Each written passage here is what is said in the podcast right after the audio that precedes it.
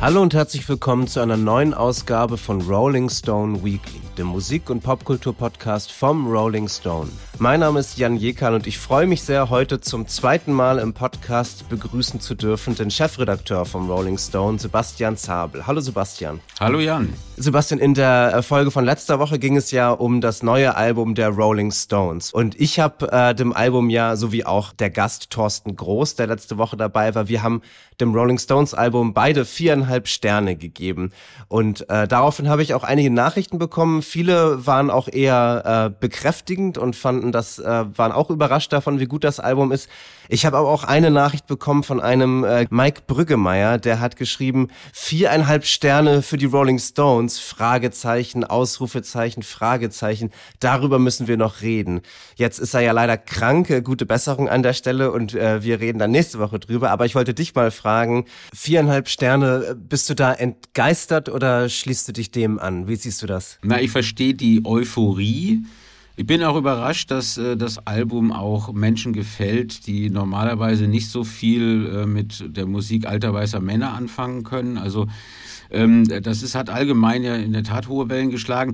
Äh, ich persönlich bin bin weder ein großer Fan der Rolling Stones, äh, noch äh, kann ich mit Hackney Diamonds jetzt wahnsinnig viel anfangen. Ich verstehe das aber. Also ist schon so, dass ich äh, es auch gerechtfertigt finde, dass eine, eine große Band wie die Rolling Stones, die nach 18 Jahren dann nochmal ein Album macht und äh, für Furore sorgt, sich nochmal aufrafft und dann eben auch ein wirklich ordentliches Album hinbekommt dass man das entsprechend würdigt, finde ich völlig okay. Also da habe ich äh, kein Problem mit.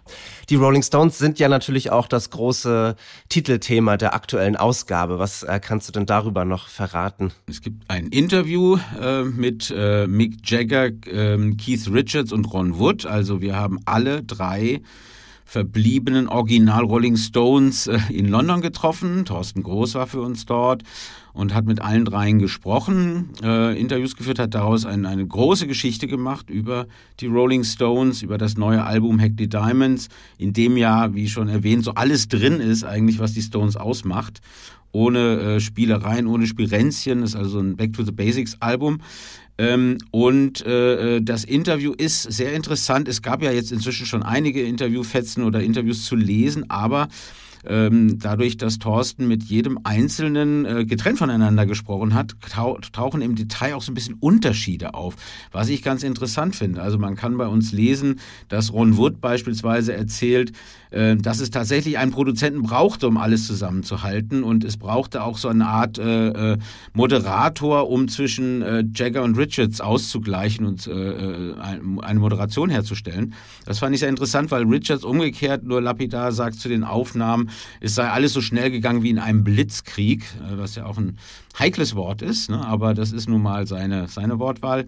Also ist, ähm, es ist interessant, weil es gibt im Detail ein bisschen Unterschiede, auch wenn sie ansonsten ja sehr synchron laufen seit der Pressekonferenz der spektakulären in London. Also das lohnt sich durchaus, äh, die Titelgeschichte zu lesen im neuen Rolling Stone. Ähm, großes Feature über die Rolling Stones äh, mit äh, dem Interview. Ähm, außerdem gibt's äh, die Besprechung zum neuen Album von Arne Wielander. Ähm, also das ist eine, eine, eine runde Sache, ein schönes Paket. Ähm, und ansonsten ist der Rolling Stone natürlich, kann ich ihn auch wieder nur empfehlen, und unsere äh, November-Ausgabe. Ähm, wir haben unter anderem auch einen, einen, sehr schönen Text von Stella Sommer bekannt als Sängerin der Heiterkeit, aber auch als Solokünstlerin und äh, sie hat äh, zum 80. von Joni Mitchell einen Text über die große Songwriterin geschrieben, äh, der sehr interessant ist, weil sie das so aus der Warte einer also selbst Songwriterin seienden Autorin schreibt und äh, auch sehr darauf eingeht, jetzt auf den Gitarrenstil von, von Joni Mitchell. Das ist mal eine andere äh, Sichtweise, als äh, dass man äh, dann nur ihre Biografie erzählt, wie es ja häufig geschieht. Es ist ein sehr, sehr interessanter Text, ein sehr schöner Text. Dann haben wir noch ein großes Feature von den Amerikanern übernommen, von unseren amerikanischen Kollegen über Olivia Rodrigo, auch da mit einem großen Interview. Äh, wir haben ein, ein Stück über eine Künstlerin, die ich persönlich sehr schätze, nämlich Georgia Smith. Ähm, dann haben wir von Birgit Fuß ein Interview mit Gaslight Anthem, die wieder da sind. Und so ist, also ist einiges im Heft, das, äh, glaube ich, äh, eine Menge Leute interessieren kann. Ja, besonders das äh, Stella Sommerstück, finde ich, klingt, klingt super interessant. Ähm, und das passt vielleicht auch, also wo wir jetzt bei den Rolling Stones und bei Joni Mitchell äh, also bei äh, um die 80-Jährigen sind, die ähm, äh, immer noch äh, relevant und immer noch äh, richtig, äh, richtig gut sind. Ähm, da fällt mir natürlich Martin Scorsese ein, der Meisterregisseur, der ebenfalls über 80 ist, äh, dessen neuen Film ich letzte Woche gesehen habe, Killers of the Flower Moon. Da wollte ich äh, noch so zwei, drei Gedanken zu teilen, weil mich der Film, also ich habe den ähm, vor einer Woche gesehen und der lässt mich, der lässt mich nicht los. Also der, der wirkt wirklich nach. Das ist echt ein sehr kraftvoller, sehr intensiver Film. Es ist wie so häufig bei Scorsese ein Film über Gewalt, ein Film über Verbrechen, ein Film über Macht und über die, über die äh, äh, Persönlichkeiten, die die Macht über ihre Umwelt ausüben. Ähm, es ist aber auch eine, äh, eine Premiere für ihn, weil er zum ersten Mal eine Art Western gemacht hat. Der Film spielt in Oklahoma im mittleren Westen, äh, spielt auf einem Reservat von Native Americans, der Osage Nation, die ganz überraschend und unverhofft äh, Öl entdecken auf ihrem Landstrich und so zu den reichsten Menschen des Landes ungefähr werden, was dann natürlich äh, das Gleichgewicht, also das, das Gleichgewicht, für das die weiße äh, Siedlergesellschaft gesorgt hat, ziemlich durcheinander bringt, weshalb dann eben auch eine Gewaltserie folgt und diese weißen Siedler versuchen, das, das Land und das Öl und das Geld äh, selbst kontrollieren zu können. Ich fand den Film auch also besonders interessant, weil ich das Gefühl habe, dass da zum ersten Mal ein Protagonist ist, ähm, von Leonardo DiCaprio gespielt, den man wirklich so gar nicht irgendwie cool finden kann oder so. Also häufig ist ja sonst bei Scorsese auch so der Reiz so des, äh, des Kriminellen ähm, eine, äh, ein wichtiges Thema, aber hier ist dieser DiCaprio, also ich habe häufiger von der Banalität des Bösen gehört, äh, als Leute jetzt über den Film geschrieben haben. Ich finde, das ist vielleicht sogar die Dummheit des Bösen eher, also weil da überhaupt nichts Raffiniertes oder so dahinter steckt. Das ist wirklich einfach rohe, rohe Gewalt, äh, aber er kriegt, was er will, weil er eben zu den strukturell Privilegierten gehört. Äh, du hast den Film ja noch nicht gesehen, Sebastian, ne? aber ist das, also hast du Lust denn zu sehen? Ist Scorsese jemand, äh, der dich interessiert? Ja, absolut. Also ich äh, schätze ihn sehr. Ich mag seine Filme. Ähm, es sind also nicht alle immer von gleichbleibender Qualität. Ähm, ich, ich, ich bin ein großer Fan von Casino beispielsweise, einem der mittleren späten Filme. Ähm, von den ganz späten Filmen war ich jetzt nicht immer so überzeugt, aber ich gucke mir den auf jeden Fall ähm, sehr, sehr gerne an und äh, das ist einer der alten weißen Männer, die ich sehr schätze. Also von daher äh, ist das auf meiner Liste.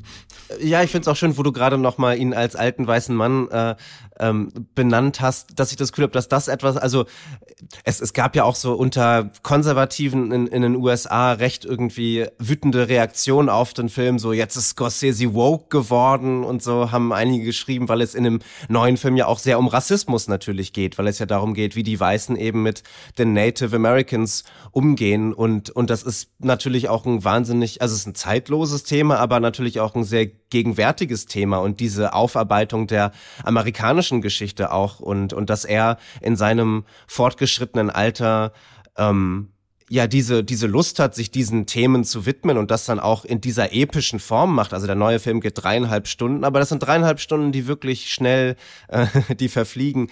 Ähm, das finde ich zeichnet ihn auch wirklich wirklich sehr aus und da, da kann man natürlich auch drüber streiten oder es wird auch drüber gestritten. Ist das eine Geschichte, die Scorsese erzählen sollte? Hätte das nicht vielleicht lieber ein Native-Regisseur machen sollen? Das hat man auch bei einigen gehört. Dann wiederum nimmt der Film ja auch die Täterperspektive ein und es geht ja auch darum, dass man sich als Publikum also dass man, dass man die Schuld dieser, dieser Mehrheitsgesellschaft nicht so leicht von sich weisen kann, indem man sich identifiziert mit den, mit den Natives, sondern man identifiziert sich eben mit den, mit den Verbrechern sozusagen und es wird einem ein Spiegel vorgehalten. Also es ist wirklich ein sehr, sehr reicher Film, ähm, mit einem tollen Score natürlich von Robbie Robertson, der letzte, die letzte Arbeit von Robbie Robertson in diesem Film. Ja, und mit dreieinhalb Stunden reiht sich Scorsese ja auch ein in den Trend, den es seit einigen Jahren gibt, dass Filme immer länger werden müssen und immer epischer auserzählt werden müssen. Und äh, finde ich auch ganz interessant. Das ist äh, früher undenkbar wäre das gewesen, dass ein, ein Film, oh, äh,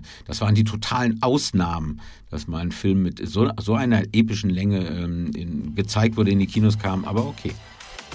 Bevor wir zum Album der Woche kommen, äh, wollen wir ein paar andere notable Releases dieser Woche und, und der letzten Woche vorstellen. Ähm, da möchte ich kurz darauf hinweisen, also heute ist ein großer Veröffentlichungstag.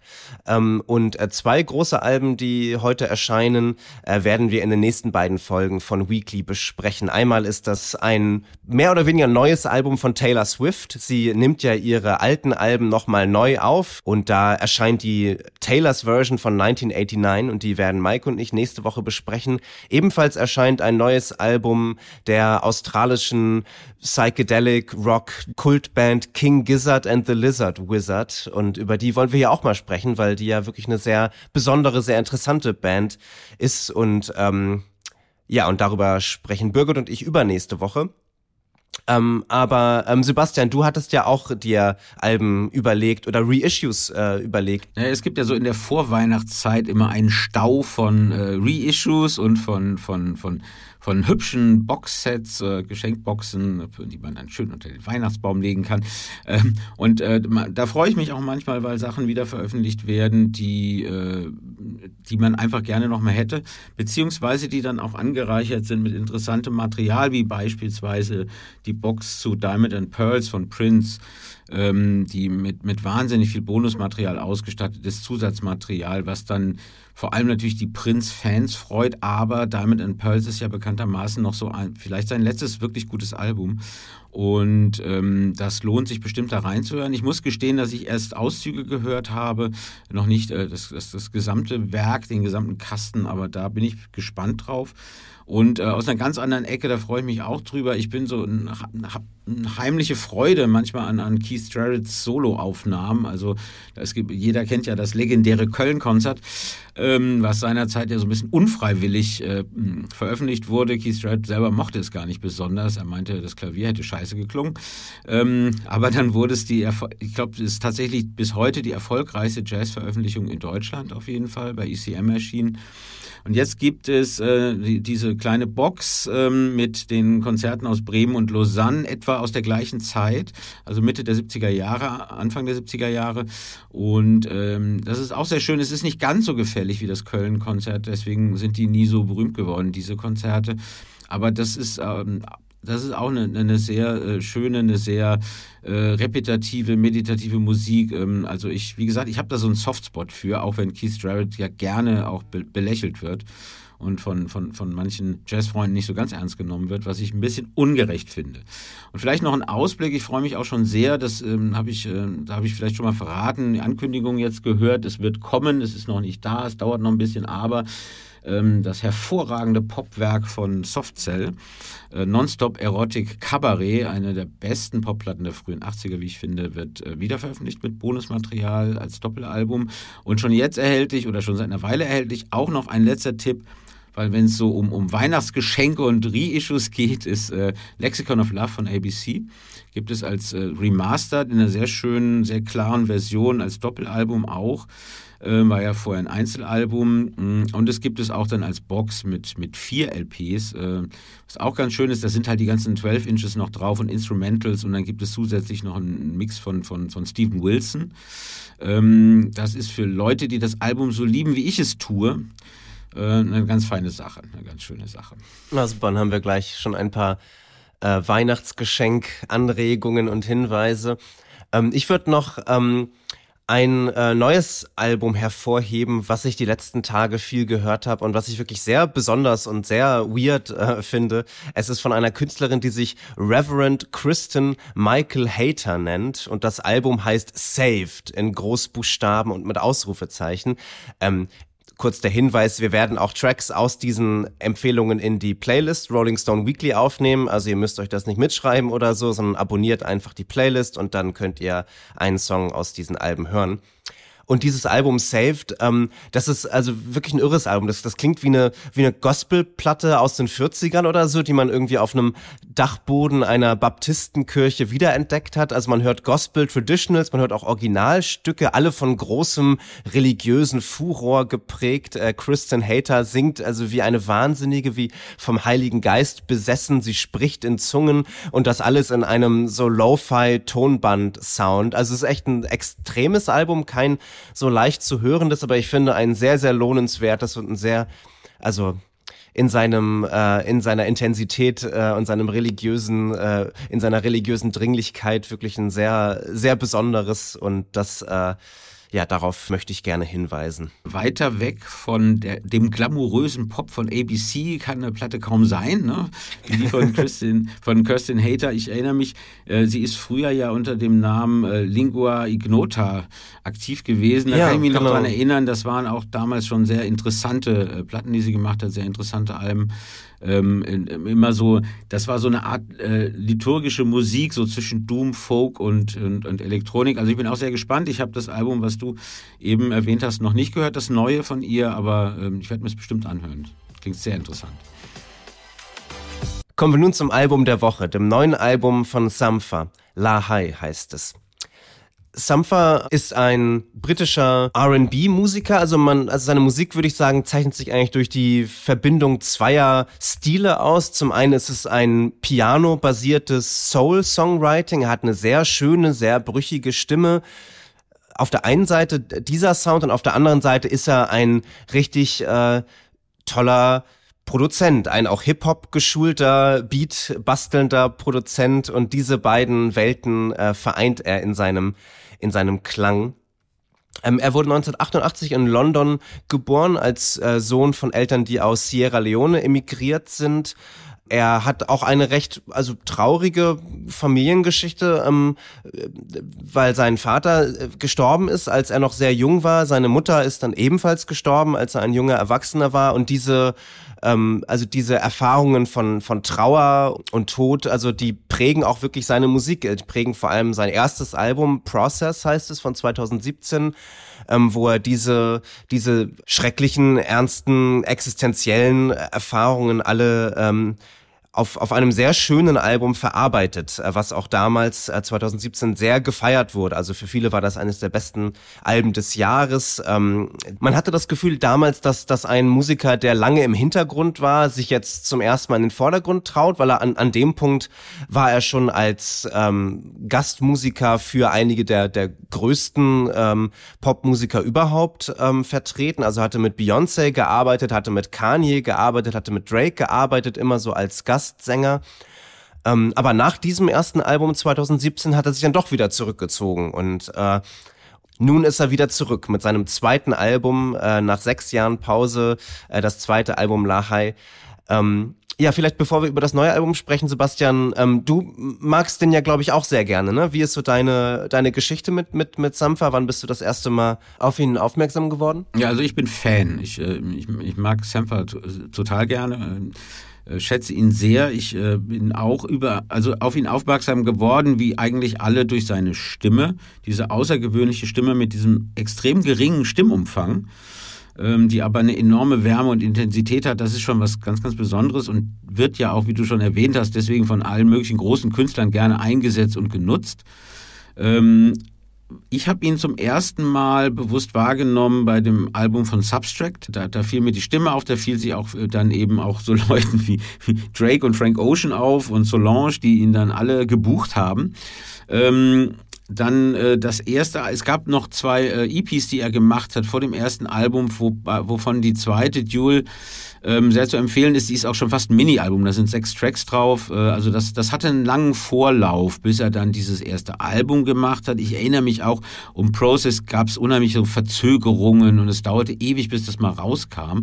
Das ist ein sehr, sehr gutes Album. Er erinnert sich an seine Mutter vor allem und ähm, erinnert sich an das Piano seiner Mutter, was in der Wohnung stand. Also sehr autobiografisch, äh, die, die Tracks, die er da drauf hat, die Songs, die er da drauf hat. Sehr schönes Album. Äh, spätestens seit dem Zeitpunkt habe ich ihn auch nicht mehr aus den Augen verloren, aber man musste ihn ein bisschen aus den Augen verlieren, weil er dann lange Zeit nichts mehr unter eigenem Namen gemacht hat. Das ist richtig. Dann hast du ja sicherlich sein neues Album ähm, sehr sehnsüchtig erwartet. Ähm, manchmal ist es ja so, wenn man, wenn man einen Künstler hat oder eine Künstlerin, die man ganz toll findet, dann kommt da eine Weile lang nichts, dass man dann irgendwie so ein bisschen ja enttäuscht ist von einem neuen Album oder gar nicht so richtig, also mir geht es manchmal so, dass ich, dass ich mich gar nicht so richtig darauf einlassen kann. Wie, wie ging dir das jetzt mit dem neuen Album von Sampha? Warst du sofort begeistert? Äh, wie geht's dir? Also ich war tatsächlich sofort begeistert. Ich war, ich hatte so ein bisschen Angst davor, weil ich hohe Erwartungen hatte. und weil Process ein Album war, was äh, on the long run jetzt äh, auch so die eine oder andere kleinere Schwäche offenbart hat. Ähm, aber ähm, Lahai, ich habe es jetzt ein paar Mal gehört, äh, ich, ich finde es ganz hervorragend. Ich finde es, interessanterweise ist das Album sowohl freier als auch homogener als sein Debüt. Also das, äh, das, das spielt auf sehr vielen Ebenen. Es sind 14 Tracks, das ist auch sehr voll. Ähm, es ist äh, ein Album, was nicht alleine durch äh, ähm, wehmütige, melancholische Stimmung geprägt ist, auch wenn das immer so ein Grundsound bei ihm ist. Es ist auch ein Album, was durchaus heitere Episoden und Momente hat und was auch so in der musikalischen Auswahl durchaus vielfältiger ist, als es äh, vorher bei ihm war, also zumindest vor sieben Jahren bei seinem Debütalbum Process. Ähm, er hat auch eine, eine Armada interessanter Musiker mit an Bord. Auch das ist, äh, äh, das ist neu. Also es ist ein Album, was auch sowohl elektronisch als auch analog äh, äh, produziert ist, äh, wo es ähm, Anteile echter Bandmusik gibt, äh, aber eben auch am, am Laptop produzierte Anteile, wo dann Musiker dabei sind äh, von, von der von mir sowieso super geschätzten Kokoroko, von dieser äh, Londoner Jazzband, äh, Musiker von Black Midi, äh, ähm, JG ist dabei, die, die, die, die DJ, äh, die, die auch ganz fantastisch ist, oder auch Quaggy Bass, äh, der, der Schlagzeuger. Also er hat sich da tolle Leute ins Studio geholt und ähm, das macht dieses Album auch sehr vielfältig, sehr lebendig, obgleich es insgesamt aber auch total homogen wirkt. Ja, so ging es mir auch. Ähm, ich, ich fand auch vor allem die, die Beats wirklich also wirklich erstaunlich und und die haben mich dann auch also ins Album so richtig geholt und mich wirklich begeistert. Ich bin nicht als Fan ins Album gegangen in das neue. Also ich mochte sein erstes Album, aber ich habe das dann auch wieder wieder so ein bisschen vergessen. So, also ähm, es war dann ähm, ja eher eher so, dass ich mit einer wohlwollenden äh, so, äh, Haltung, aber jetzt nicht irgendwie super aufgeregt mir das neue Album angehört habe. Ähm, und es hat mich dann echt überrascht, also mit also in seiner Qualität, auch in seiner Konsistenz und seiner Kohärenz, die du ja auch hervorgehoben hast. Äh, und in dieser, in dieser wirklich außergewöhnlich tollen Produktion, wie dann diese Live-Drum-Sounds, diese, diese Drum and Bass Breakbeats, also von, also von ihm wunderbar abgenommen sind und dann in diese Songs aber auch also integriert werden so ne? Und und wie dann eigentlich also seine Stimme ich habe das Gefühl da gibt es so eine ganz interessante Spannung auf dem Album häufig dass ähm, dass seine Stimme meist ähm, etwas sehr warmes sehr beruhigendes sehr sehr angenehmes hat und und die und die Instrumentierung dann so gewisse nervöse Energien hier und da hat. Also auch die Drums, die, die, die klackern dann ja häufig sehr ähm, polyrhythmisch und, und ja sehr, sehr aufgeregt, sehr nervös. Man hat ja auch dann so die Piano-Figuren. Ich finde, ich habe das Gefühl, dass es hier ein sehr perkussives Piano ist, auch ein Jazz-Piano häufig. Das Klavier ist sowieso sein zentrales Instrument.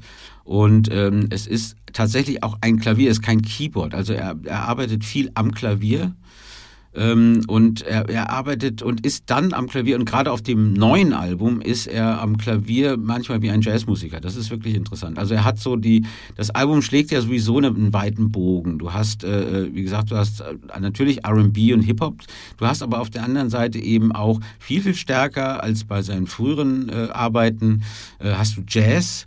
Äh, Drum and Bass ist in der Form auch neu in, in seiner Musik. Äh, du hast auch ein bisschen Afrobeat. Also das ist, äh, das ist ganz interessant, was er mit diesen Teilen anstellt und produziert. Man achtet ja immer zuerst bei ihm auf die Stimme, was auch naheliegend ist, weil Samfas Stimme ist irgendwie der kürzeste Weg zum Gefühl.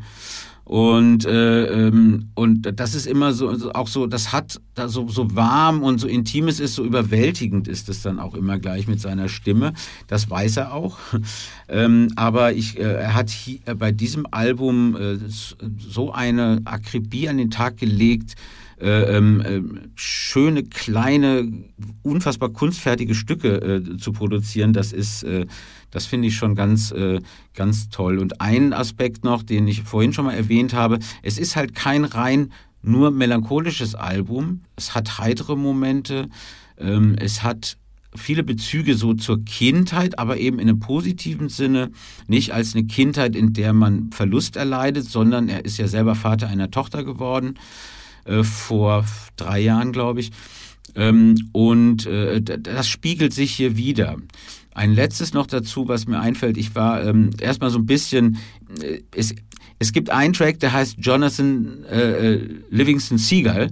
Ähm, und da war ich erst sehr erschrocken, weil das ist ein, ein furchtbares Kitschbuch, so eine Kitschnovelle aus den frühen 70ern, ich glaube von 1970 von Richard Bach geschrieben.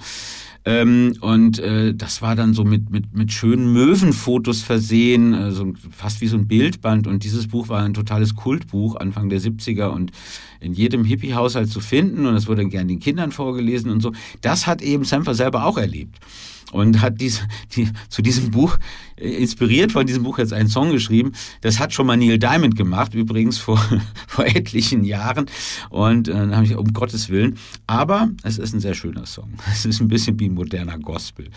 Äh, aber auch natürlich dem, dem, dem, dem Thema entsprechend leicht kitschig. Ja, ich finde äh, witzig, dass du das Lied ähm, hervorhebst. Das hätte ich sonst als nächstes äh, genannt. Das ist vielleicht mein Lieblingslied des Albums. Das finde ich wirklich so schön. Und das ist, ja, wie du sagst, ein Gospel. Es beginnt ja auch zuerst mit dem, mit dem Chor. Also man hat zuerst so, so Piano-Sounds, dann hört man einen Chor und dann tritt er erst als Solo-Sänger hervor. Um, und mit einer wahnsinnig schönen Melodie, finde ich, ähm, wo auch, also seine Stimme ist ja sonst zeigt er ja gar nicht immer, was er alles kann. So, ne? Er nimmt sich ja gerne ein bisschen zurück. Und bei dem Song habe ich das Gefühl, gibt es dann schon so eine gewisse Virtuosität äh, in, in dieser Melodieführung. Ähm, die, die, die besonders ist für ihn, aber die auch wahnsinnig schön ist und die dann ja auch total zum, zum Sentiment des Songs passt. Also, ne, wenn es ja darum geht, so, how high can a bird ever fly? Und dass er dann natürlich in besonders hohem Register singt. Äh, ja, es ist ein bisschen kitschig, aber es ist auch schon wahnsinnig schön. Ähm, und äh, ich hatte ja die Gelegenheit, äh, ihn zu interviewen für die neue Rolling Stone Ausgabe und äh, und da fand ich ihn auch wahnsinnig, ähm, also wahnsinnig sympathisch. Und er hatte auch eine, eine sehr sanfte, zurückhaltende Art, eine sehr nachdenkliche Art, also wie man das vielleicht auch erwarten würde, wenn man seine Musik hört, aber eine sehr, also ein sehr angenehmer Typ so. Und ich habe ihn dann auch auf dieses Buch angesprochen, äh, Jonathan Livingston Seagull, weil ich kannte das gar nicht, aber ich habe dann halt eben so ein bisschen recherchiert, als es einem gehört und dann bin ich eben darauf gestoßen, okay, das ist offenbar so ein Post-Hippie New Age äh. Und dann hat er eben erzählt, wie sein großer Bruder ihm dieses Buch vorgelesen hat, als er, als er ein kleiner Junge war. Also für ihn ist dieses Buch ähm, ja ganz eng, also verbunden mit eben so einer sehr schönen, harmonischen Familienszene. Ähm, er meinte auch, dass er das Buch eigentlich gar nicht, also er hält von diesem Buch jetzt auch nicht wahnsinnig viel oder so. Es ist wirklich eine ganz persönliche Erinnerung und, und ich glaube, da trifft es dann ja auch so einen Kern des Albums, dass es eben um Erinnerungen geht, darum sich, und gerade familiäre Erinnerungen, darum sich zu verbinden mit einem früheren Ich, auch sich zu verbinden mit Menschen in seiner Familie, auch Menschen, die man gar nicht so richtig kennengelernt hat. Also wie Großeltern, die früh verstorben sind oder eben auch sein Vater, der sehr jung gestorben ist. Das Album heißt La Hai, das ist zum einen sein zweiter Name, aber es ist auch der Name des Großvaters, den er nie kennengelernt hat, den er jetzt erst später, wo er angefangen hat, mit älteren Familienmitgliedern über seinen Großvater zu sprechen. Also äh, aus den Erzählungen der anderen sozusagen lernt er diese Person kennen. Ähm, was ich sehr berührend fand und, und sehr schön, dass das so die Dinge sind, die ihn, die ihn umtreiben und die, ihn, die dieses Album dann auch so prägen. Und er hat dann zu mir eine, eine, wie ich finde, sehr schöne Sache gesagt, wo er meinte, dass er, dass er hofft, dass dieses Album für seine kleine Tochter, die jetzt ja drei Jahre alt ist, dass vielleicht, wenn sie wenn sie in, in 10, 15 Jahren dieses Album hört, dass das dann für sie eine Möglichkeit ist, sich mit ihm wie er jetzt ist, zu verbinden, dass sie jetzt, dass, dass sie dann erfahren wird, sozusagen, wie es ihm ging, als sie noch ganz klein war und als äh, an eine Zeit, an die sie gar keine Erinnerung so richtig hat, aber wo sie schon in seinem Leben war und wo sie schon diese enge Verbindung hatten. Das finde ich doch wirklich sehr schön. Wie viele Sterne gibst du dem Sampha-Album? Also ich gebe dem äh, von, von viereinhalb von fünf. Also wenn die Rolling Stones für ihr Alterswerk äh, viereinhalb Sterne von euch bekommen haben, dann sollte Samfer das auf jeden Fall auch bekommen, auch wenn man die Platten überhaupt nicht miteinander vergleichen kann. Aber, also ich glaube, das ist für mich tatsächlich eins äh, der besten Alben dieses Jahres. Das ist immer schwierig zu sagen, wenn so ein Album so frisch ist, aber ich habe den Eindruck, das äh, zählt zu den großen Alben dieses Jahres. Ja, ich muss sagen, mir, mir geht es, mir geht es wirklich ähnlich. Ich hatte mich auch gefragt, ob irgendwie, also weil wir zuletzt äh, im Podcast, habe ich das Gefühl, regnet es viereinhalb Sterne. Ähm, ob es an unserer oder oder auch eher meiner, weil weil ich entscheidend dazu beitrage, ob es äh, ob es meine ja, meine, meine, weiß nicht, Herbstmilde ist oder so. Ähm, aber ich glaube, es ist auch einfach eine, eine sehr starke, also eine sehr starke Jahreszeit, eine sehr starke Saison und viele, viele tolle Platten, die in der letzten Zeit erschienen sind. Also, ne, Mitski, Sufjan Stevens, für mich die Rolling Stones, äh, und jetzt Sampha würde ich da auch wirklich einreihen. Also von mir gibt's auch viereinhalb Sterne. Ich finde, das ist auch ein außergewöhnliches Album, ein ganz, ganz besonderes ein sehr berührendes, ein sehr originelles Album, ein fantastisch produziertes Album. Ja, es wird sicherlich bei den Alben des Jahres eine, eine Rolle spielen, das glaube ich auch, ja. Ich bin gespannt von euch zu hören, äh, wie ihr das seht, ob ihr äh, Sampha auch so toll findet wie wir. Info at janjekal.de oder bei Insta oder bei Twitter könnt ihr mir gerne schreiben. Ich freue mich von euch zu hören. Ähm, abonniert diesen Podcast, gebt uns fünf Sterne, das würde uns sehr freuen und hilft uns gefunden zu werden. Abonniert unsere Playlist Rolling Stone Weekly bei Spotify, wo wir dann auch unsere Lieblingssongs vom Sampha-Album aufnehmen werden. Nächste Woche kehrt Mike zurück, wie gesagt, und wir sprechen über Taylor Swift. Vielen Dank, lieber Sebastian, dass du heute hier warst. Thank you for having me. Und äh, vielen Dank fürs Zuhören. Bis nächste Woche. Tschüss.